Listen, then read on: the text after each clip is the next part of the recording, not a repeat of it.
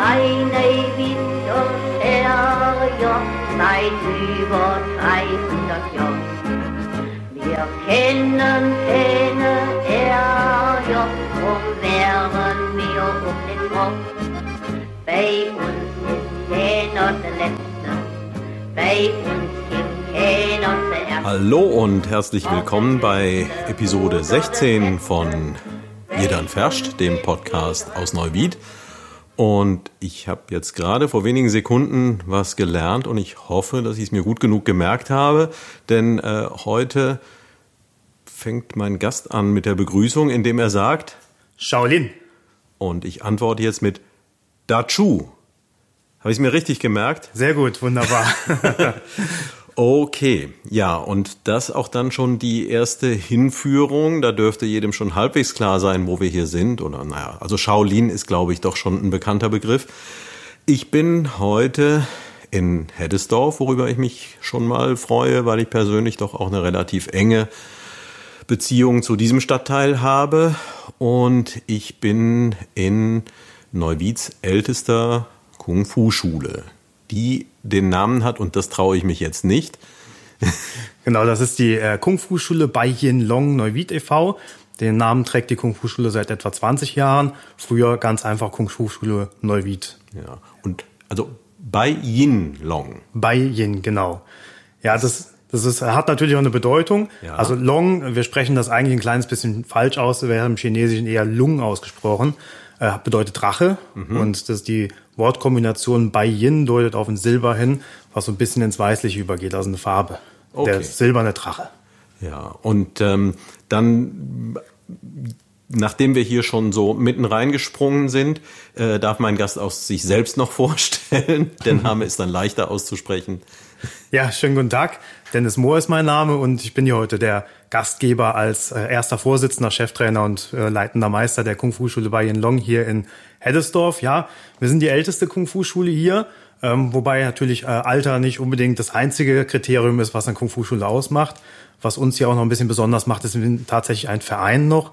Äh, Kampfkunstschulen sind häufig mittlerweile kommerziell organisiert und wir machen das aber seit vielen, vielen Jahren jetzt schon ähm, ehrenamtlich.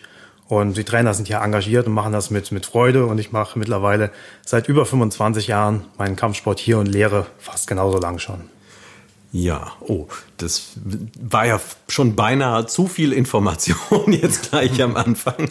Äh, da sind ja einige Fragen jetzt schon äh, gleich zum Start beantwortet. Äh, ich steige trotzdem noch mal ein kleines Stückchen weiter vorne ein äh, und fange vielleicht mit einer eigenen Erzählung an, äh, nämlich also mein Bezug in die Richtung ist, glaube ich, als erstes entstanden. Ich habe seinerzeit im Reifeisenring gewohnt und da gab es, ich bin mir nicht mehr ganz sicher, ob es Freitag oder Samstagabend war, aber da gab es etwas, wo alle Jungs in meinem Alter im Herbst 1975, das musste ich vorhin nachgucken, ähm, aber da gab es eine Fernsehserie im deutschen Fernsehen, damals aus zweieinhalb Programmen bestehend, äh, und die hieß Kung Fu. Und ähm, ja, also alle Kids in meinem Alter haben das angeschaut. Das war extrem faszinierend. Ähm, na, vielleicht haben es dann doch nicht ganz alle angeschaut, weil manche durften auch nicht, weil es so wahnsinnig brutal war, äh, aus heutiger Sicht kaum nachzuvollziehen. Ähm, aber völlig klar, dass ähm, diese Art von äh, ja eben nicht nur kämpfen, sondern auch mit dem was da noch hinten dran hängt, äh, mit dem philosophisch-buddhistischen Hintergrund, äh, dass das eine ganz, ganz große Faszination ausübt. Und äh, ich bin ein klein wenig erstaunt, dass es äh, mittlerweile, du sprichst darüber, äh, es war die erste Schule hier, äh, wie viele es mittlerweile gibt. Also ich persönlich habe den Überblick nicht. Weißt du ungefähr, wenn man jetzt wirklich mal nur die Stadt Neuwied gibt? Äh, ich würde mal spontan sagen, fünf sind es mindestens, aber wahrscheinlich verschätze ich mich nach unten. Ja, tatsächlich verändert sich das ja immer mal hier. Also es gibt Schulen, die machen mal auf und schnell wieder zu. Äh, Ich kam mal auf acht Kung-Fu-Schulen, ja, das muss man betonen, weil es gibt ja nicht nur Kung-Fu, es gibt ja. noch Taekwondo, es gibt ja noch Judo. Auch der Judo-Verein hat ja eine lange Tradition hier in Neuwied.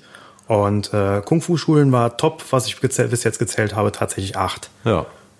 Und das ist ja schon eine erstaunliche Menge.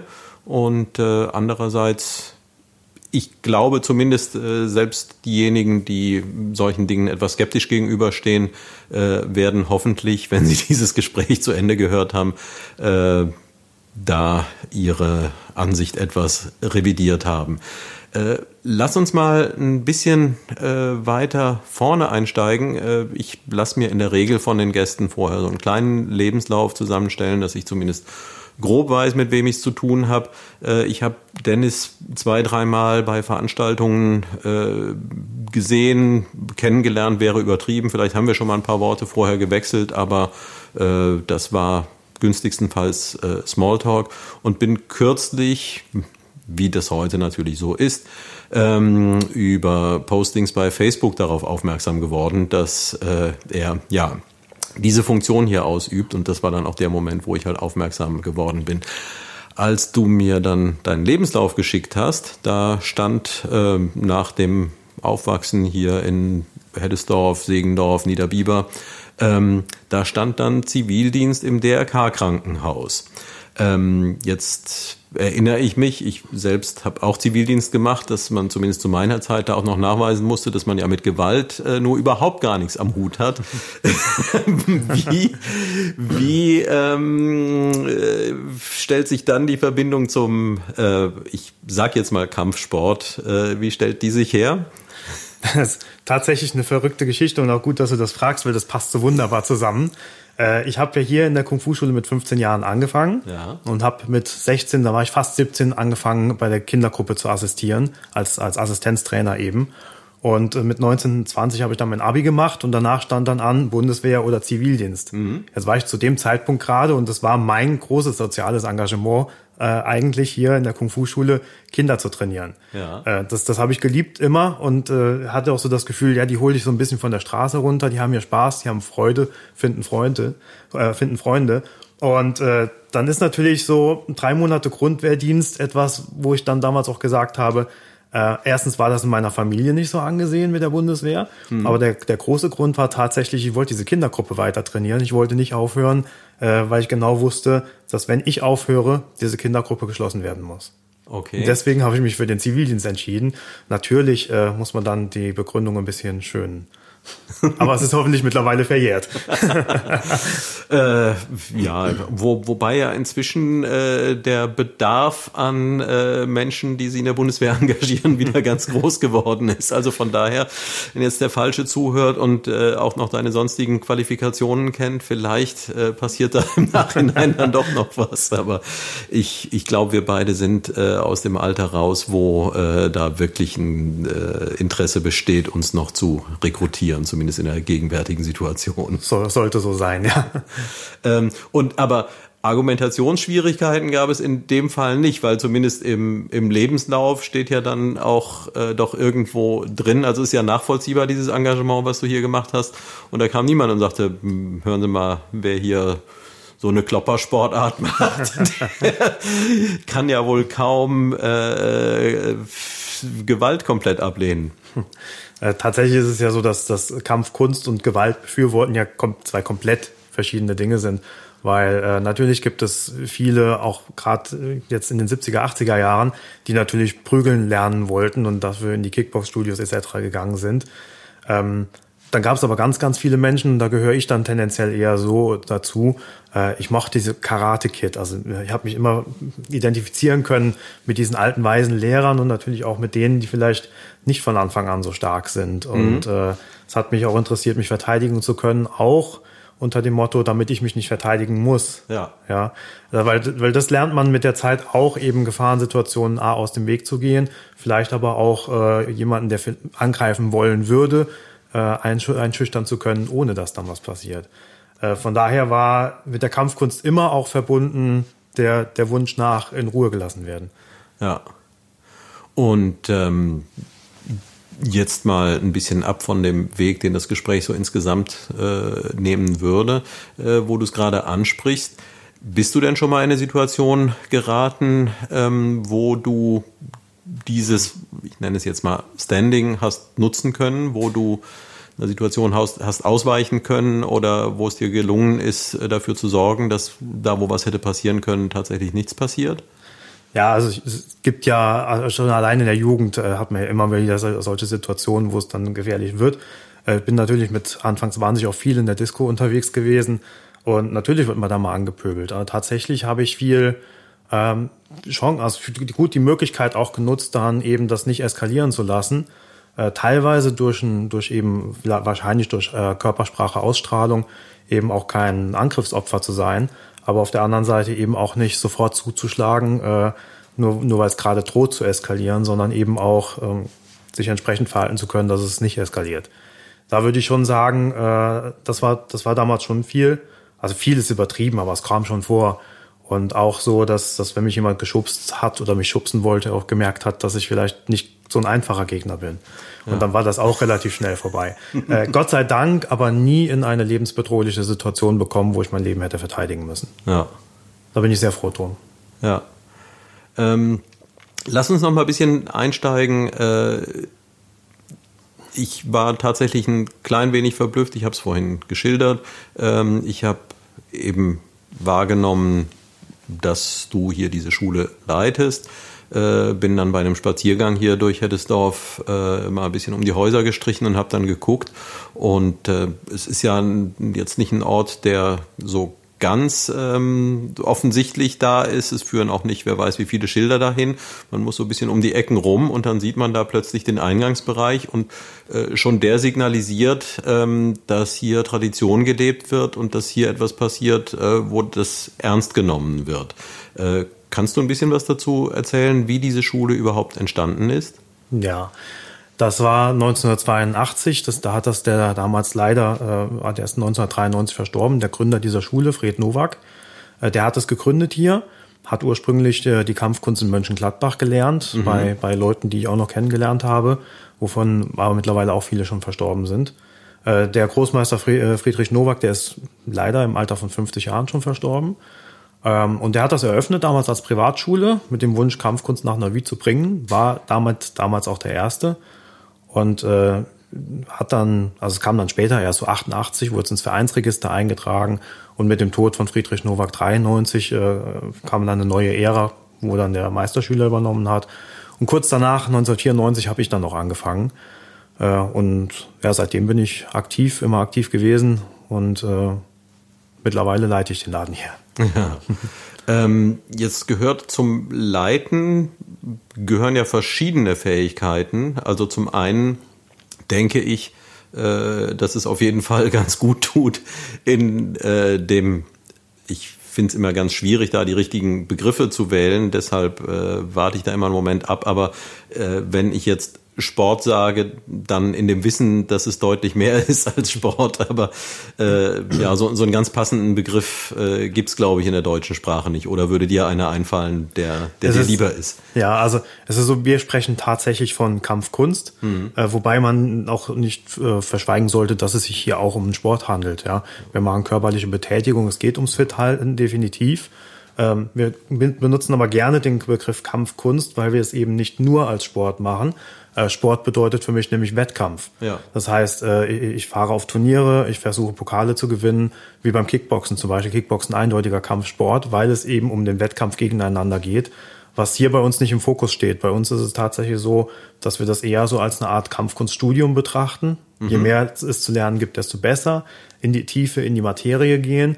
Und das widerspricht häufig dann auch diesem äh, Wettkampfgedanken tatsächlich. Es gibt einige Schulen, die haben sich hier in Neuwied auf Straßenkampf äh, spezialisiert, was mhm. völlig in Ordnung ist, nicht besser oder schlechter. Das ist immer die Frage, was man machen will. Und es gibt Schulen, die haben sich auf Wettkampfsituationen spezialisiert. Die wollen Pokale gewinnen, was mhm. auch nicht besser oder schlechter ist. Äh, aber es ist eben ähm, anders als das, was wir machen. Wir machen das aus Hobby heraus, aus Kulturpflege heraus. Ähm, wir wollen Wissen ansammeln und pflegen und äh, einfach in dem was wir tun, Spaß haben und immer besser werden. Ja.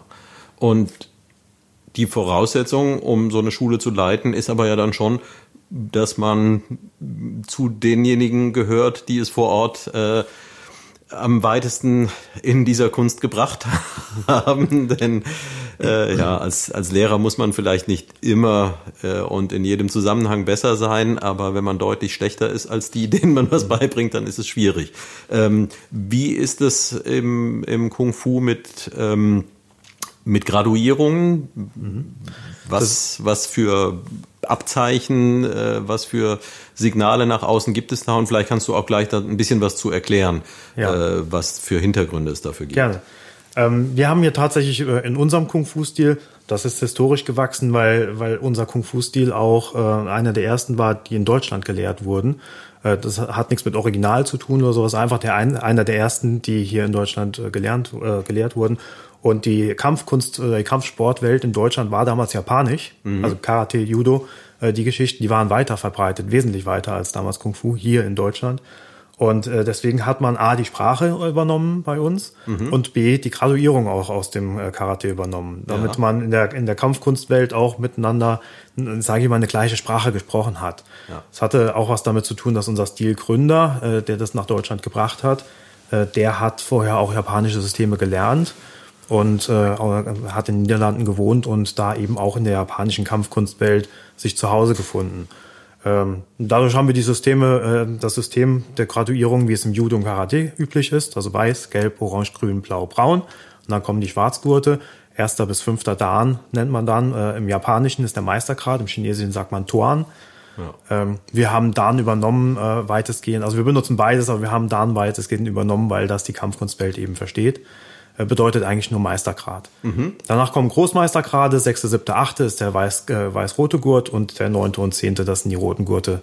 Das sind dann die höchsten Großmeister. Und wie weit bist du auf dem Weg vorgedrungen? Bis zum vierten Dan, also mhm. vierte Meistergrad, kurz gesagt, bis zum Großmeister ist noch eine Stufe dazwischen. Okay. Und das in einer Zeit von mittlerweile ich habe äh, anfangs sehr schnell meine Gürtel gemacht. Also 94 habe ich angefangen, 96 meinen ersten Dan gehabt. Mhm. Habe dann allerdings lange Zeit, äh, weil wir Probleme hatten mit dem Verband, der Dachverband, der hat sich damals ein bisschen abgespalten. Also wir haben uns von dem Dachverband abgespalten, weil da Dinge komisch gelaufen sind, äh, haben dann andere Wege genommen. Und ich hatte aber immer auch den Ehrgeiz, wenn ich einen nächsten Gürtel bekomme, dann will ich geprüft werden von Großmeistern. Und ich will das nicht von, von vereinsintern verliehen bekommen, mhm. sondern ich möchte auf dem Weg auch richtig voranschreiten. Deswegen hat es elf Jahre gedauert, bis ich dann den zweiten Dan gemacht habe. Und seitdem bin ich wieder ein bisschen regelmäßiger dran. Äh, das ist eine Sache, die... Ähm die ich so wahrnehme und, und die ich ganz interessant finde. Äh, es gibt in sehr, sehr vielen Sportarten äh, so eine gewisse Eigendynamik oder so Charakteristika, äh, die da zumindest für den Außenstehenden auffallend sind. Also so eine Sache, die ich immer ganz äh, verblüffend finde, ist, ähm, mit welcher Intensität und Freude Radsportler äh, sich ihre Trikots genauso vollzimmern mit Werbeaufklebern, wie die Profi das, Profis das machen. Die Profis haben tendenziell einen guten Grund, das zu tun. Äh, ich glaube, wenn ich hobbymäßig rumfahre, macht es keinen Unterschied, ob da äh, 500 solche Etiketten draufkleben oder nicht. Aber äh, alle tun es und es tun jetzt äh, eben halt andere Sportler nicht so. Und eine Sache, die mir auffällt, so in allem, was mit, mit Kampf zu tun hat, wo es ja natürlich auch so ein bisschen um äh, Kräfte messen und sonst was geht, äh, so eine Tendenz äh, zur Zerfaserung. Also wenn man sich beim Boxen anschaut, wie viele Weltverbände es und Weltmeister und so weiter es da streckenweise gab. Ich glaube, inzwischen ist es nicht mehr ganz so schlimm. Äh, und das bemerke ich hier in diesen asiatischen äh, Kampfkunstarten auch immer wieder, dass es eine Unzahl und Unmenge von äh, verschiedenen Verbänden gibt und Stilrichtungen. Und äh, wo ich mich dann immer frage, naja, wenn ich jetzt mit irgendwas anfange, wahrscheinlich liegt es ja am ehesten daran, dass ich da irgendwo jemanden ganz nett gefunden habe, der gesagt hat, komm doch mal mit. Und da, wo ich halt jetzt zufällig reingerutscht bin, äh, da mache ich in der Regel dann auch weiter. Und ähm, ja, dass ich, also dass jemand sich bewusst aussucht, ich wähle jetzt die Stilrichtung. Wie nennt sich hier die, die ihr betreibt? Also der, der Dachbegriff ist ja Kung Fu. Mhm. Die Stilrichtung nennt sich Chan Shaolin Si. Und das, äh, das sind drei Wörter. Chan Shaolin Si. Chan bezieht sich auf den Chan-Buddhismus oder besser bekannt als Zen-Buddhismus. Mhm. Und äh, Shaolin kennt man vom Shaolin-Kloster und äh, ist das Si, das am Anfang, am Ende ist. Das ist tatsächlich das Wort für Kloster. Also Zen-Buddhismus, äh, Shaolin-Kloster äh, könnte man das dann aufteilen. Ja. Und das ist einfach ein ein Begriff, der damals gewählt wurde dafür äh, tatsächlich. Das hat auch was mit der Geschichte zu tun, wie das eben hier in Deutschland sich etabliert hat. Äh, du hast ja eben die Serie Kung Fu schon mal erwähnt. Ja. Äh, die hat sich noch ein paar Jahre gehalten als Trend. Also auch in meiner Kindheit war das noch ein Knaller.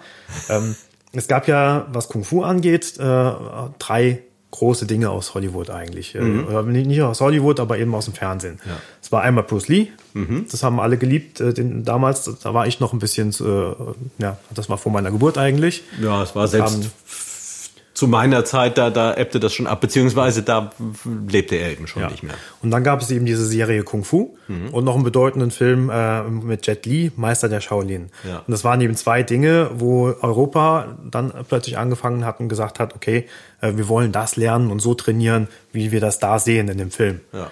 Und äh, unser Stilgründer, der hatte einiges in der Richtung gelernt. Er hat in, äh, nicht in China selbst, aber drumherum bei äh, Meistern verschiedenster Kampfkünste gelernt. Und er konnte das bieten. Mhm. Und damit das erkennbar ist, hat er auch einen entsprechenden Namen verwendet. Mhm. Okay. Also das heißt, an der Stelle schon jemand, der ziemlich bewusst die Entscheidung getroffen hat, diesen Weg hier möchte ich gehen. Der hat, ähm, ich, ich sage es ganz ehrlich, er hat eine Nachfrage bedient. Mhm. Er konnte das bedienen, ja, also er hat die Fähigkeiten dazu gehabt, das zu bedienen, aber er hatte Nachfrage bedient in dem Fall. Die Leute wollten Shaolin Kung Fu trainieren und er hat dann hier in Deutschland drei Shaolin-Gruppen eröffnet. Ja. Und der Standort hier, weil hast, weißt du da was zu dem Hintergrund, wie der entstanden ist? Denn wie gesagt, es ist hier ein bisschen versteckt und aber es, äh, es ist sehenswert. der, der Standort an sich äh, selber weiß ich nicht, warum genau hier. Das hat mit Sicherheit was damit zu tun. Äh, man muss ja eine Halle finden, die groß genug ist. Es durfte wahrscheinlich auch nicht so viel kosten, weil äh, gerade in den 80er Jahren, als das angefangen hat, ja nicht, auch nicht jeder 50 Euro für eine Kung-Fu-Schule ausgegeben hätte. Hätte er auch gar nicht können, weil es noch gar keinen Euro gab. Das stimmt, ja. 100 Mark, wenn man es umrechnet, ja. Ähm, ich glaube, das sind so Dinge, die dann auch äh, mit da reingespielt haben. Das hier ist ein, früher ein, ein, Bauernhof gewesen. Mhm. Äh, wir sitzen hier gerade über dem Kartoffelkeller. Ja. Den gibt's so nicht mehr. Nebenan, wo wir reingegangen sind, ist der Kuhstall und wo wir uns eben kurz umgeguckt haben, oben, das war der Heuboden. Das wurde dann umgebaut und das war, glaube ich, einfach etwas, was sich angeboten hat, weil es preislich äh, in die richtige Richtung ging und eben auch von der Größe her die richtigen Möglichkeiten geboten hat. Ja, ja und das kann ich jetzt äh, bestätigen. Ich habe es ja vorhin schon angedeutet, eben schon von draußen nimmt man wahr, äh, dass das hier ein Ort ist, an dem zumindest mal die Tradition ernst genommen wird. Also das ist äh, so einfach die Art und Weise, wie der Eingang gestaltet ist. Äh, da merkt man schon, dass das äh, mit Liebe gemacht ist. Und ähm, ja, wenn man reinkommt, dann merkt man, äh, du hattest drüber gesprochen, es ist ein Verein, es ist jetzt äh, nichts Hochprofessionelles. Ähm, und man sieht das aber anders. Also wenn jetzt du gesagt hättest, äh, das hier ist eben eine äh, kommerziell oder professionell aufgezogene Schule, dann hätte ich das jetzt auch nicht äh, anders erwartet. Also äh, von daher Kompliment. Wie ist es, äh, wir sprechen jetzt hier im November das heißt, ähm, im November 2020, äh, im Moment findet hier mit Sicherheit kein Trainingsbetrieb statt. Äh, wenn er denn wieder stattfindet, wie einfach oder kompliziert ist es, äh, mal einen Blick reinzuwerfen? Tatsächlich haben wir jetzt äh, im Vorfeld, also in Neuwied äh, ist ja seit einigen Wochen jetzt Alarmstufe Rot bezüglich ja. Corona. Äh, und mit, ja, und mit der Alarmstufe Orange haben wir angefangen und äh, Interessenten dann auch gesagt, wir nehmen momentan niemanden von außerhalb. Wir wollen die Gruppe homogen halten. Mhm. Wir wollen keine großen Wechsel haben. Und äh, ich habe einigen Leuten, die vorbeikommen wollten, dann auch gesagt, bitte, bitte wartet ab, äh, bis das Schärfste vorbei ist. Wenn wir mal wieder in die Alarmstufe Gelb kommen, dann empfangen wir auch wieder Gäste. Vorher mit Sicherheit nicht. Ja. Aber vielleicht darf ich dir gerade noch was zu dem Eingangstor erzählen. Ja, gerne. Weil das hat eine tolle Geschichte. Äh, unser Eingang war früher auf der anderen Seite. Wir hatten mhm. noch einen, äh, einen, Teil, den wir heute nicht mehr gemietet haben, äh, hier drüben. Und äh, da war unser Eingang. Der sah früher sehr trist aus. Mhm. Jetzt sind wir, ich weiß leider das Jahr nicht mehr, es könnte 96 oder 97 gewesen sein, sind wir eingeladen über unsere Kontakte äh, äh zum Tigerentenclub. Mhm. Kennt man hoffentlich heute auch noch, den gibt's ja, glaube ich, auch noch. Ne? Ich glaube äh, schon. Wenn ich, wenn ich nicht irre, ZDF-Studio, das war in ja. Stuttgart damals. Ne? Mhm. Und die hatten natürlich Bühnenbauer, die sich mit sowas ja ihr ganzes Leben beschäftigt haben. Wir kamen dahin und die haben extra für unseren Auftritt da dieses Tor gebaut. Okay. Und dann war der Auftritt vorbei und dann haben wir ganz frech gefragt, was macht ihr mit dem Tor? Mhm. Und dann sagten die, ja, das kommt jetzt äh, quasi auf die Müllhalde. Dann haben wir gesagt, das nehmen wir mit. Und dann, seitdem äh, ist das Tor da und das äh, herzlich willkommen Schild, was oben drüber noch hängt in diesem chinesischen Design. Ja. Das haben wir aus dem äh, chinesischen Restaurant aus Weißen Turm, äh, das da die Eltern von einem ehemaligen Schüler hatten, die haben geschlossen und dann haben wir dieses Schild dann äh, bekommen, zur Verfügung Ja. gestellt bekommen. Und so ist dieses Tor zusammen entstanden. Aber hier ist ja auch noch eine ganze Menge mehr entstanden. Also äh, wenn ich mir die Trainingsräume, das sind insgesamt drei, wenn ich das richtig beobachtet habe. Also Wir haben äh, zwei große Hallen, genau, das, die sind etwa 100 Quadratmeter jeweils. Äh, einmal die Halle mit den Matten, einmal die traditionelle Halle. Wir haben hier eine, einen Zwischenraum, wo, wo Aufwärmübungen äh, passieren oder wenn mal zum Beispiel Anfänger da sind äh, und die kriegen mal Einzelstunde. Am Anfang müssen die mal rangeführt werden, dann kriegen die jemanden zur Seite gestellt. Dafür ist dieser Raum hier nebenan da. Und oben haben wir eben diesen traditionellen Raum, äh, wo, das, wo beim, äh, für die Erwachsenen das meiste Training stattfindet. Die Kinder trainieren lieber unten mit den Matten und die Erwachsenen lieber oben in dem Traditionsraum. Ja. Vielleicht nochmal für jeden, äh, weil ich erkläre so ein klein wenig dazu, äh, die Faszination, dass ich äh, diese Begegnung hier gesucht habe, die kommt nicht ganz von ungefähr. Äh, ich selbst bin vor einigen Jahren ähm, völlig unverhofft äh, auch äh, in eine Kampfkunstkarriere reingeraten. Äh, ich war in einem größeren Sportverein aktiv, also das war noch nicht in der Zeit hier in Neuwied. Ähm, und habe dort äh, ja eine Sportart ausgeführt und dachte, Mensch, hier gibt's so viele verschiedene Sparten, die haben so ein breites Angebot, da kannst du dir doch auch einfach mal ein bisschen was angucken.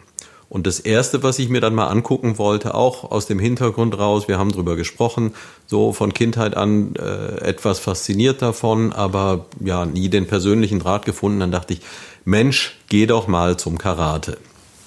Und äh, jetzt muss ich tatsächlich selbst ein bisschen länger erzählen.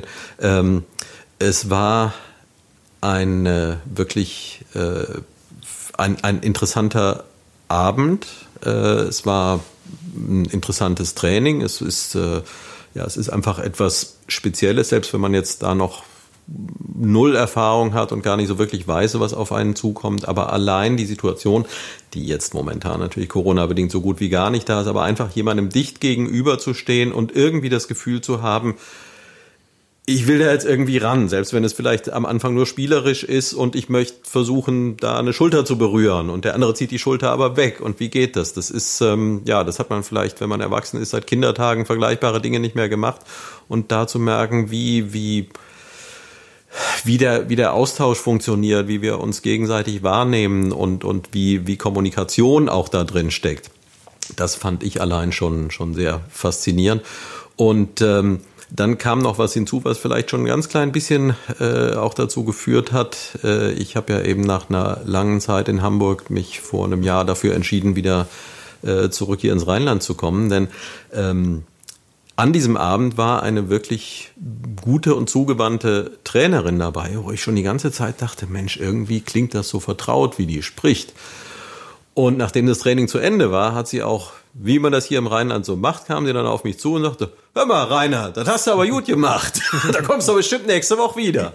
Ähm, also sie kommt von ja, ein paar Kilometer weiter von hier und das war dann das Zweite, was mich dann da tatsächlich zu bewogen hat, ähm, die nächste Woche wiederzukommen und dann auch noch äh, viele weitere Wochen dahin zu gehen. Und ähm, tja, wäre wäre jetzt nicht die Zeit, in der man nicht trainieren könnte, äh, würde tatsächlich für mich auch als nächstes dann, äh, würde ich jetzt auf die DAN-Prüfung hin trainieren, ähm, aber im Moment äh, perspektivisch äh, nicht möglich.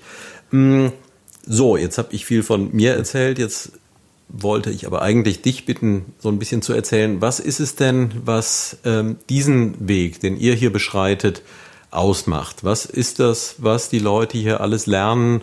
Und äh, weil mein Eindruck ist halt, das, was man da im Fernsehen sieht oder was äh, einem sonst so gezeigt wird, äh, oder die Vorstellung, die man davon hat, die ist sehr, sehr weit von dem entfernt, was man dann tatsächlich mitbekommt, äh, wenn man selbst aktiv wird. Und vielleicht kannst du aus deiner Warte das ein bisschen schildern? Was erwartet Menschen, die sich auf so etwas einlassen? Ja, ähm, vielleicht, vielleicht gar nicht mal so weit entfernt von dem. Es ist natürlich äh, immer die Frage, woran orientiert man sich, wenn es um Hollywood geht, ja. Mhm. Äh, ich war früher der totale Fan von zum Beispiel Jean-Claude Van Damme. Ich mochte die Karate Kid Filme. Äh, die Serie Kung Fu war ein ganz großes Highlight für mich. Und das hat mich tatsächlich auch so ein bisschen inspiriert und äh, gesagt, so, diese, diese, diese Atmosphäre und diese, ähm, diese Art und Weise, wie, wie zusammen trainiert wird, äh, die fand ich immer ganz toll. Und das das, was mich weniger interessiert hat, war äh, das, was man auch in den Filmen gesehen hat, so eine kalte Studioatmosphäre. Mhm. Äh, was häufig in kommerziellen Schulen äh, tatsächlich ist. Muss nicht sein. Also ich will kommerzielle Schulen nicht schlecht reden, ist ja. einfach ein anderes Konzept. Ähm, für mich war es aber auch eine idealistische Sache. Ich wollte gerne äh, Leute unterrichten, deswegen verdiene ich hiermit auch kein Geld. Also es ist nicht mein Job. Äh, meinen mhm. Job habe ich, da verdiene ich genug und äh, das hier mache ich aus Leidenschaft. Was man hier lernt, ist ein Stil, der aus meiner Sicht äh, relativ authentisch ist. Das ist einer der ersten Kung-Fu-Stile, die nach, äh, also nach Neuwied natürlich, nach Rheinland-Pfalz und nach Deutschland gekommen sind. Äh, es ist nicht ganz das, was man sich jetzt unter dem vorstellt, was, was äh, man unter dem Namen Shaolin kennt. Mhm. Also Mönche mit Mönchskutte und Glatze, äh, die findet man hier bei uns nicht, ja. ne, tatsächlich. Ähm, und äh, ich sage aber auch immer, das, was Shaolin ausmacht, ist eben eigentlich nicht der Stil Shaolin Kung Fu, sondern die Art und Weise, wie die trainieren. Äh, zum Beispiel acht Stunden am Tag, das können wir hier nicht bieten. Mhm. Äh, wir trainieren zweimal die Woche zwei Stunden mit den Erwachsenen, was vergleichsweise viel ist, ja. äh, wenn man jetzt mal an andere Schulen guckt. Und das, was man hier eben lernt, ist ein komplettes Kampfkunstsystem. Mhm. Das heißt, wir machen eine traditionelle Kampfkunst, wir kennen, wir machen das, was du als Kata kennst, mhm. ja, also Formen, die man alleine trainieren kann. Wir machen Partnerübungen, manchmal weich, manchmal hart. Wir machen Abhärtungstraining, äh, wir machen moderne Selbstverteidigung. Wir haben auch Elemente aus dem Kickboxen da drin. Ähm, das heißt, das ist eine, eigentlich ein komplettes Kampfkunstsystem und, und ich sage immer, ich unterrichte ich, ich möchte die Leute dazu bringen, dass sie Meister werden. Also ich bilde Schwarzgurte aus oder darüber hinaus. Ja. Das, was ich äh, nicht mache, ist äh, äh Wettkampfgewinner trainieren. Ja. Ähm, war jetzt gemessen an dem, wo meine Frage hingezielt hat, äh, das ist sicherlich auch schwierig, wenn man tief drin steckt. Aber kannst du es auch noch mal so erklären, äh, dass jemand, der von der ganzen Sache überhaupt keine Ahnung hat, trotzdem eine Vorstellung bekommt, was man da so macht und vor allen Dingen, wie man da überhaupt reinfindet. Also reinfinden ist eigentlich ganz einfach, herkommen. äh, ruhig mal auf der Webseite von uns nachschauen. Da gibt's auch ein paar Demo-Videos, die sind natürlich äh, zusammengeschnitten, das sind schöne Elemente. Ähm, wir, wir trainieren eine traditionelle Kampfkunst, das heißt, wir haben sogenannte Katas. Das sind Bewegungsabläufe, die sind fest, mhm. äh, festgelegt. Äh, und da kombiniert man eben verschiedene dritte Schläge, Blocktechniken etc. Und, und symbolisiert damit quasi so einen, so einen Schattenkampf, also gegen vorgestellte Gegner. Ja. Äh, das setzen wir dann später in Partnerübungen um. Also mhm. das, das, da muss man auch mal mit dem Partner trainieren, in festgelegten Partnerübungen. Und dann wird man mit der Zeit auch immer freier. Das heißt, mit der Zeit äh, lernt man selbstverständlich auch kämpfen. Und äh, ich denke, ich glaube, dass die meisten meiner Schüler sich sehr gut verteidigen können. Ja. Äh, aber es ist eben, ähm, sage ich mal, keine Spezialisierung auf Street Fight oder Straßen-Selbstverteidigung, äh, sondern es ist mit dabei. Mhm. Also wir haben diesen traditionellen Part, den man teilweise auch aus Filmen kennt oder aus, äh, aus der Serie Kung Fu kennt. Äh, wir gehen aber dann auch in die Richtung, dass wir sagen, okay, ähm, Straßenkampftechniken, die müssen dabei sein sonst wäre das System nicht komplett. Mhm. Und das ist eben ein historischer Teil. Wir haben heute viele Kampfkunstsysteme oder Kampfsportsysteme, die nicht mehr komplett sind. Mhm. Und zum Beispiel äh, Karate, das nenne ich jetzt mal als Beispiel, da haben wir Schlag, Block und äh, Tritttechniken. Da sind die großen Schwerpunkte drauf. Aber so Hebel, Würfe und sowas, das findet man dann schon wieder nicht so im Karate. Ja? Wenig, ja. ja. Ähm, da wäre dann Judo zum Beispiel mit den Würfen deutlich stärker vertreten. Die haben ja. sogar die Spezialisierung da drauf, Bodenkampftechnik etc. Deswegen äh, sind das eher Kampfsportarten, wo eben Aspekte von der Kampfkunst, die mal komplett mal rausgenommen wurden, um sie äh, getrennt spezialisiert zu trainieren. Ja. Kickboxen zum Beispiel kennt gar keine Wurftechniken. Mhm. Ja, die, die treten und schlagen äh, und natürlich kommen da Blocks drin vor und machen das im sportlichen Wettkampf. Äh, ist aber dann wiederum, wenn es um, um Haltetechniken geht, äh, Bodenkampf oder Griffe, Hebel etc., Druckpunkttechniken, die halt einfach nur wehtun, äh, die, die gibt's da eben nicht. Ja. Und Deswegen sage ich, das, was wir machen, ist ein komplettes Kampfkunstsystem. Da fehlt die Spezialisierung auf das Einzelne. Wir sind dann eher Generalisten. Ja.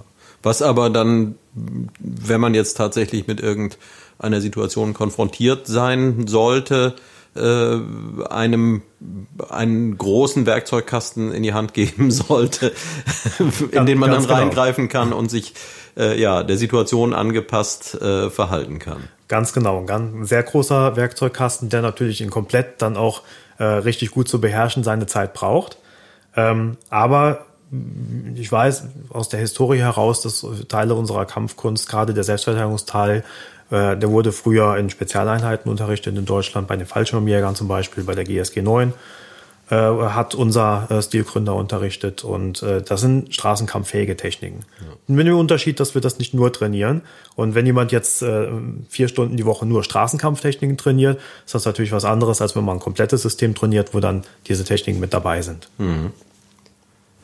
Tja, hört sich sehr was, ja. spannend an und ähm, ja, wenn du das alles so schilderst, ja, umso umso trauriger, dass man all das momentan äh, so gar nicht ausprobieren kann. Und äh, ja, ich kann, wie gesagt, aus meiner persönlichen Erfahrung raus äh, nur jedem, sobald die Möglichkeiten wieder da sind, äh, dazu raten, sich so etwas zumindest mal anzuschauen. Und in meinem Fall äh, kann ich eben auch belegen, dass man nicht äh, schon mit bei euch geht's ab acht Jahren los, gell, äh, damit angefangen haben muss, um trotzdem da noch eine ganze Menge draus äh, zu ziehen. Ganz im Gegenteil, das ist vielleicht etwas, was ähm, äh,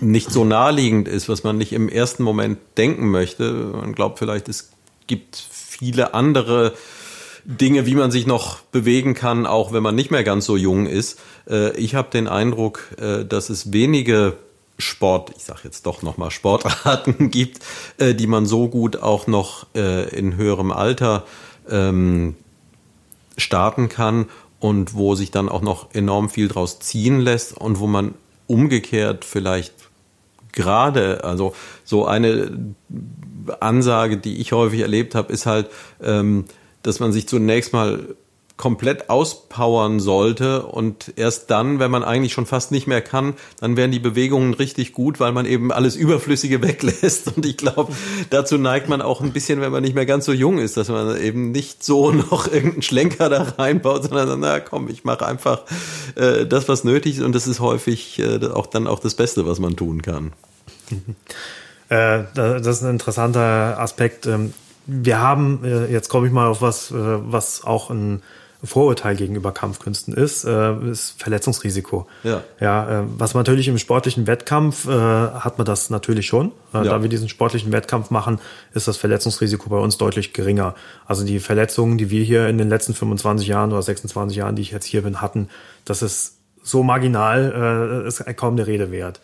Und äh, aber die, die am meisten Verletzungsgefährdeten sind nicht die Alten oder die Älteren, sondern die, die früher mal ordentlich trainiert haben, ja. eine längere Pause gemacht haben und dann nach fünf, sechs, sieben Jahren glauben, sie könnten noch das gleiche wie früher. Die verletzen sich in der Regel ganz, ganz schnell. ähm, ich habe hier diverse Dinge, also ähm, ist, wir fachsimpeln hier vielleicht jetzt ein bisschen, aber nichtsdestotrotz. Ähm, Karate äh, ist ja in der Übersetzung oder zumindest eine Form der Übersetzung ist ja mit äh, asiatische Ausdrücke zu übersetzen, äh, bleibt immer auf halbem Wege stecken, weil da häufig noch ganz viele Nebenbedeutungen mit drin sind. Aber zumindest eine Grundübersetzung ist ja die, die leere Hand, also die, äh, äh das heißt, man arbeitet da halt nicht mit irgendwelchen äh, Waffen. Äh, als wir hier durch die Räume gegangen sind, habe ich ja diverse Dinge hier schon gesehen. Vielleicht magst du da auch ein bisschen was mhm. zu erzählen, äh, mit was man denn da so alles konfrontiert wird. Mhm. Äh, tatsächlich gehört es bei uns so äh, zum, ja, ich würde jetzt nicht sagen Alltag, aber wer ein bisschen länger dabei ist, sage ich mal mehr, mehr als ein Jahr, wird früher oder später mit dem Kurzstock trainieren. Mhm. Äh, wir haben Kurzstockformen, Kurzstock-Partnerübungen äh, und der Kurzstock ist eine ganz wichtige Waffe. Äh, so wichtig, dass manche Kampfkünste den sogar ganz am Anfang setzen, wie Anis Eskrima Kali. Äh, bei uns kommt das mit der Zeit. Das, hat, das hängt nicht mit dem Gürtel zusammen, sondern wann gerade diese Unterrichtsreihe praktisch startet. Machen wir vor allem auch gerne draußen, wenn man viel Platz hat. Ähm, Kurzstock deswegen ganz wichtig, weil er die Basis ist für alle anderen Waffen. Mhm. Also einen Langstock braucht man eigentlich nicht anfangen, wenn man den Kurzstock noch nicht beherrscht. Das gleiche gilt für den Säbel. Und das sind äh, die, die Hauptwaffen, die wir machen, ist der Kurzstock und der Langstock. Äh, aus dem Grund, weil ich da wiederum denke, ja, so ein, so ein Schwert hat man heutzutage nicht mehr so oft dabei. Äh, ja, mit dem Schwert trainieren macht Spaß. Das ist äh, richtig schön. Ähm, ist auch ein sehr, sehr gutes Fitnesstraining, mit dem Schwert zu trainieren. Aber äh, jetzt für den Kampfaspekt in der Realität hat das dann wieder relativ wenig Nutzen, ja. weil man hat es eben dadurch dabei. So ein Kurzstock ist leicht zu ersetzen. Mhm. Ja, zusammengerollte Zeitung, äh, Glasflasche, Plastikflasche, was immer man gerade findet. Äh, und deswegen ist da ganz klar auch der Schwerpunkt bei uns, das mit reinzunehmen, weil das auch Sinn macht. Ja. Ja, also wenn es jetzt darum geht, was machen wir? Äh, also ich lehre Kurzstock, Langstock und teilweise Säbel. Äh, chinesischer Showsäbel allerdings. Ähm, das, das ist überwiegend für den Fitness- und Spaßeffekt. Äh, mhm. Effekt. Und einige machen noch eine, äh, mit dem japanischen Langschwert mit dem Katana mhm. eine Form. Das ist aber was, was mich nie so interessiert hat. Ich kann ein bisschen damit umgehen, aber es ist nicht meine Spezialität. Ähm, wie ist es jetzt in der gegenwärtigen Situation? Denn also eine Sache, die ich halt sehr verblüffend äh, fand und äh, ja, die heute meinen Blick auf die mediale Darstellung von solchen Sachen auch äh, deutlich verändert hat. Äh, es gehört ja tatsächlich eine ganze Menge Kondition und Fitness dazu. Und eben jedes Mal, wenn ich äh, heute in einem Film äh, diese Kampfszenen sehe, äh, wo über fünf Minuten hinweg man sich gegenseitig äh, durch die Gegend wirft und äh, auf den Boden und gegen Wände und wo auch immer und jeder steht sofort wieder auf und macht weiter. Und äh, meine Erfahrung ist halt, wenn man so mal eine Minute ohne jemals getroffen worden zu sein, sondern nur so ein bisschen äh, umeinander hüpft, äh, da ist selbst jemand, der topfit ist, äh, der kommt da schon ganz schön außer Atem. Äh, wie, wie hält man sich äh, fit in so einer Zeit, in der äh, das reguläre Training nicht stattfinden kann? Aber erstmal kann ich das vollkommen bestätigen. Früher war ich Turnierkämpfer, ich bin äh, auf deutschen Meisterschaften viel gewesen, äh, habe auch da meine Platzierungen immer äh, gut gemacht. Ähm, Fakt ist, wenn man das erste Mal auf der Matte steht und es kommt Adrenalin dabei, nach einer Minute brennt der Körper. Ja, ja das kann man nicht anders beschreiben. Das ist das Einzige, was ich als Beschreibung finde. Der Körper brennt. Das ist das Gefühl. Äh, wenn man dann im dritten Kampf ist, dann ist das auch wirklich schon richtig eklig. ähm, Fitness braucht man bei uns, definitiv. Also braucht man nicht als Einstiegskriterium, sondern braucht man mit der Zeit, weil es wird immer anstrengender. Äh, auch meine Schüler, die, mein langjährigster Schüler ist seit, oh, jetzt muss ich überlegen, 24, 25 Jahren bei mir, also schon relativ seit Anfang an.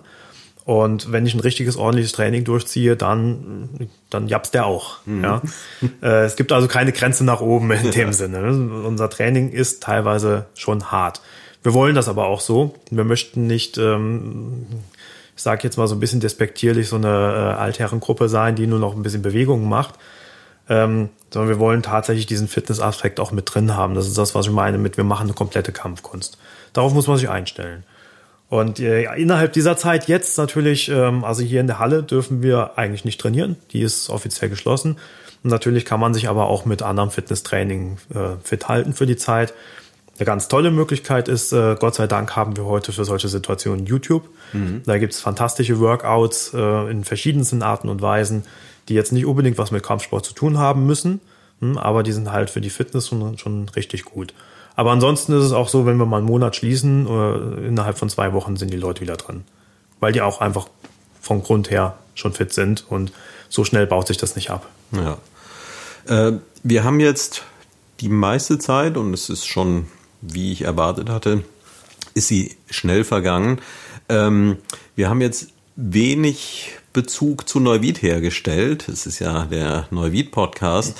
Ähm, eine Sache, die ich mir im Vorfeld so überlegt habe, die mir auch auf und eingefallen ist, ähm, ihr betreibt das hier ja eben als Verein. Und äh, mein Eindruck ist, äh, dass ja auch das Vereinswesen so ein bisschen auf dem Rückzug ist. Also das, was äh, früher sehr lebendig war, wo es sehr viele Vereine gegeben hat, äh, wo das manchmal auch ein bisschen anstrengend vielleicht äh, gewesen ist.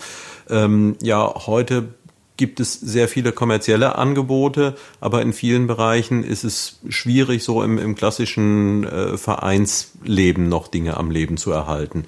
Äh, wie ist da deine Sichtweise jetzt hier intern auf euren Verein bezogen, aber vielleicht auch ein bisschen über den Tellerrand rausgeguckt? Mhm. Äh, scheint mir das nur so oder kannst du das bestätigen? Äh, es, es kommt drauf an, glaube ich. Es, manchmal ist es auch trendabhängig. Mhm. Äh, also wir merken zum Beispiel große Schwankungen in den Mitgliederzahlen, wenn mal wieder ein Kung-Fu-Film im Kino ist. Äh, wir haben einen Wahnsinnsanstieg gehabt damals, als Kung Fu Panda in die Kinos kam. Äh, das, das bedeutet, ja, das bedeutet tatsächlich äh, für den Mitgliederansturm sehr, sehr viel. Ja. Wir haben bei den Kindergruppen, also bei der Kindergruppe, die wir haben, heute mehr Wechsel als früher. Ja. Also wenn früher die Kinder zwei, drei, vier, fünf Jahre da geblieben sind, bis sie dann mal irgendwann in die Erwachsenengruppe gegangen sind. Kinder, die so lange bleiben, dass sie aus der Kindergruppe in die Erwachsenengruppe wechseln, ist selten geworden. Mhm. Erwachsene wiederum, die bleiben uns wesentlich länger treu, als das früher der Fall war. Ich habe viele Schüler, die mehr als fünf Jahre schon dabei sind und äh, auch nicht den, An äh, den, den, Anschein haben, dass sie bald aufhören werden. Äh, da haben wir relativ große Treue. Ja. Äh, hat auch was mit Freundschaften zu tun, die man hier schließt natürlich. Ne? Ja. Ähm, aber ansonsten, was uns das Leben tatsächlich ein bisschen schwer macht, ist, sie, äh, dass, dass kommerzielle Schulen sehr intensiv werben. Mhm. Äh, wir haben einige Schulen hier in Neuwied, die sind, was Werbung angeht, sehr, sehr aktiv. Das können wir so in der Form nicht leisten. Ja. Und das macht uns natürlich, was Mitgliederzahlen angeht, das Leben ein bisschen schwerer. Äh, auf der anderen Seite, ich sag mal, so ein paar Mitglieder mehr könnten wir brauchen. Mhm. Wir haben allerdings keine, keine Existenzängste oder sowas. Das ist auf lange Zeit gesichert. Ähm, auf der anderen Seite schätze ich aber auch die Kleingruppen. Mhm. Äh, ich möchte intensiv trainieren, ich möchte die Leute sehr individuell betreuen. Und ich möchte nicht äh, jetzt in der Gruppe stehen, dann danach in der Gruppe, dann danach in der Gruppe oder vielleicht mal eine Gruppe mit 40 Leuten da stehen haben, weil dann kann ich es nicht mehr. Ja. Das, das kann kein Trainer 40 Leute individuell betreuen. Ich habe in der Regel hier in der Erwachsenengruppe um die 10 Leute stehen. Mhm. Die kann ich sehr gut betreuen. Und wenn es mal mehr wäre oder wenn mal Anfänger ein spezielles Training brauchen, habe ich meine Meisterschüler, die sich darum kümmern. Mhm. Äh, das funktioniert sehr gut. Sodass ich, also ich bin sehr stolz darauf, dass wir hier ein, ein qualitativ sehr, sehr hochwertiges Training liefern können. Äh, das hat auch, glaube ich zumindest, den Grund, dass ich eben Kampfkunstlehrer bin und nicht Unternehmer. Ja. Und jetzt noch die, die Frage so über den Tellerrand. Beobachtest du das auch so ein, so ein bisschen? Wie schaut es sonst mit Vereinsleben jetzt gar nicht mal auf, auf ähm, Kampfkunst, Kampfsport bezogen, sondern so allgemein aus? Äh, nimmst ja. du da irgendwelche Trends und Entwicklungen wahr? Also insgesamt würde ich sagen, ist es schon weniger, wobei ich glaube, am, am meisten Probleme haben da die Vereine, die sich mit Brauchtum beschäftigen, mhm. äh, so Pfingstreiter, Karnevalsvereine etc. Ich glaube, da sieht es am, am ehesten nach Rückgängen aus. Äh, bei, bei Kampfkunst, Kampfsport, glaube ich, läuft das noch relativ stabil, vorausgesetzt, es ist ein vernünftiges Training da. Äh, ich glaube, auch Fußballvereine haben jetzt nicht unbedingt so das, das Problem, dass das da jetzt wahnsinnig weniger wird. Insgesamt gesehen würde ich aber sagen, Vereine, die Mitgliedschaft in Vereinen, das ist ein bisschen zurückgegangen im Vergleich zu vor 20 Jahren. Mhm. Was schade ist, weil da engagieren sich die Leute natürlich auch äh, richtig und die gucken eben nicht nur aufs Geld.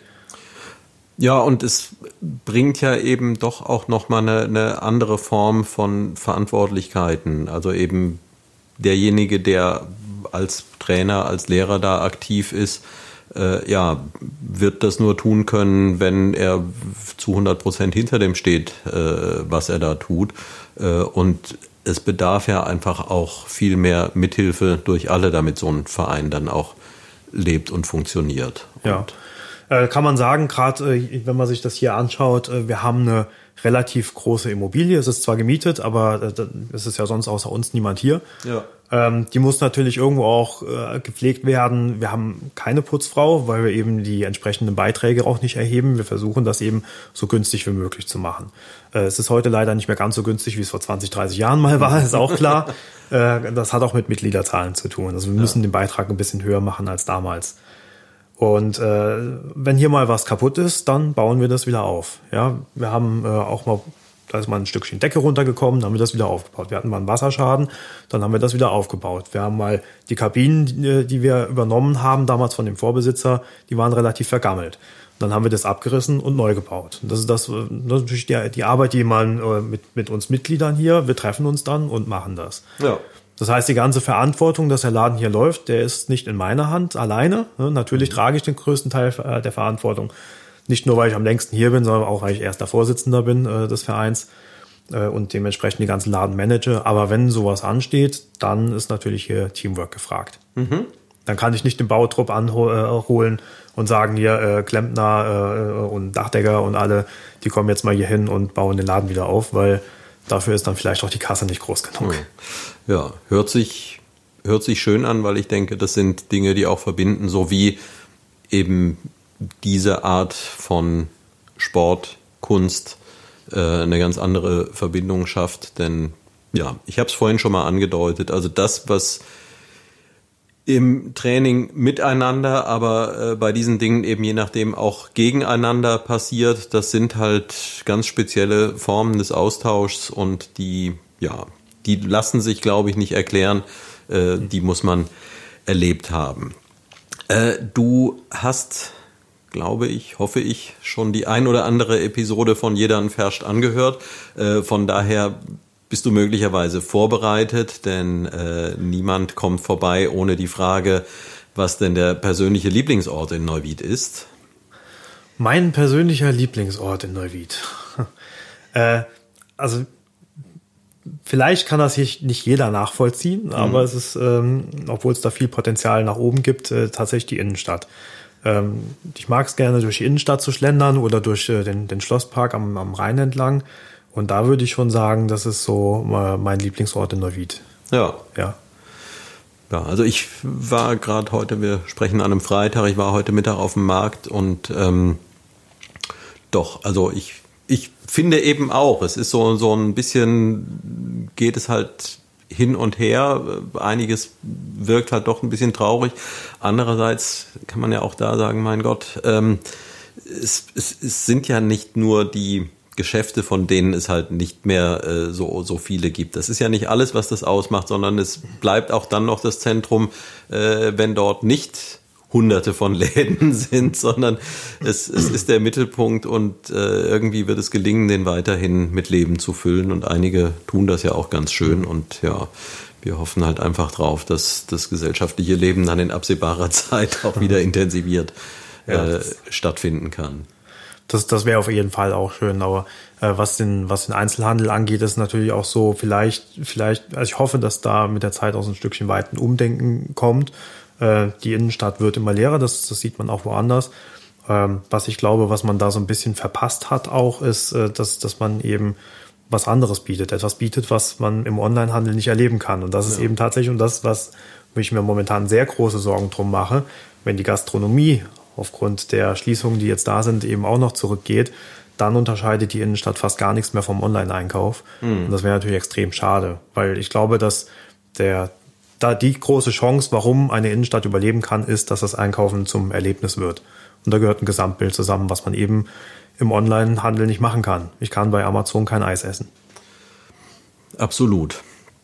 Tja, ich habe mich über diese Antwort sehr gefreut, muss ich sagen, weil es ist äh, ja gerade auch mit mit der Schilderung des Hintergrunds dazu so so es ist ja so, so ein bisschen ambivalentes Verhältnis, aber irgendwie ähm, überwiegt die Zuversicht. Und äh, Du hast möglicherweise auch gesehen, die, die Pläne, die jetzt veröffentlicht wurden, äh, was die Deichkrone anbelangt, äh, da sieht man ja schon, dass auch das ein oder andere passiert. Hoffen wir mal, dass es passiert. Da müssen alle neu wieder ganz, ganz kräftig die Daumen drücken. Es geht ja um einen Fördertopf, der da äh, angesprochen wird, der, der da abgerufen wird und da ist ein Bewerbungsverfahren im Gange. Und äh, ich glaube, das, was da auf dem Plan steht, was der Architekt da auch kreiert hat, äh, ist ein, ein Wahnsinnsgewinn für Neuwied. Wenn das funktioniert, ist das einfach ein Wahnsinnsgewinn. Und die Deichkrone ist ein Aushängeschild. Das ist das Erste, was vom Rhein aus sieht äh, ja, ich, ich, ich zittere innerlich äh, in, in Aufregung und Spannung und Hoffnung, dass, dass das möglich sein wird, was da geplant ist. Äh, noch ganz kurz, ähm, das Gute am Podcast oder etwas äh, für mich das Gute ist, dass ich an so viele tolle Orte kenne und so viele nette Leute kennenlerne äh, und die komplett ausfragen kann. Aber was zusätzlich noch gut ist, ist natürlich, dass es halt nicht äh, nur einmal kommt, sondern dass es jeder jederzeit anhören kann. Ähm, wie findet man euch in Zeiten, wenn die Türen dann wieder aufgehen? am besten den Namen merken, aber mhm. es ist tatsächlich mit, wenn man Kung Fu und Neuwied sucht äh, bei Google, dann findet man natürlich acht Schulen. Äh, es sind nicht mehr acht, mittlerweile gibt es einige ja nicht mehr.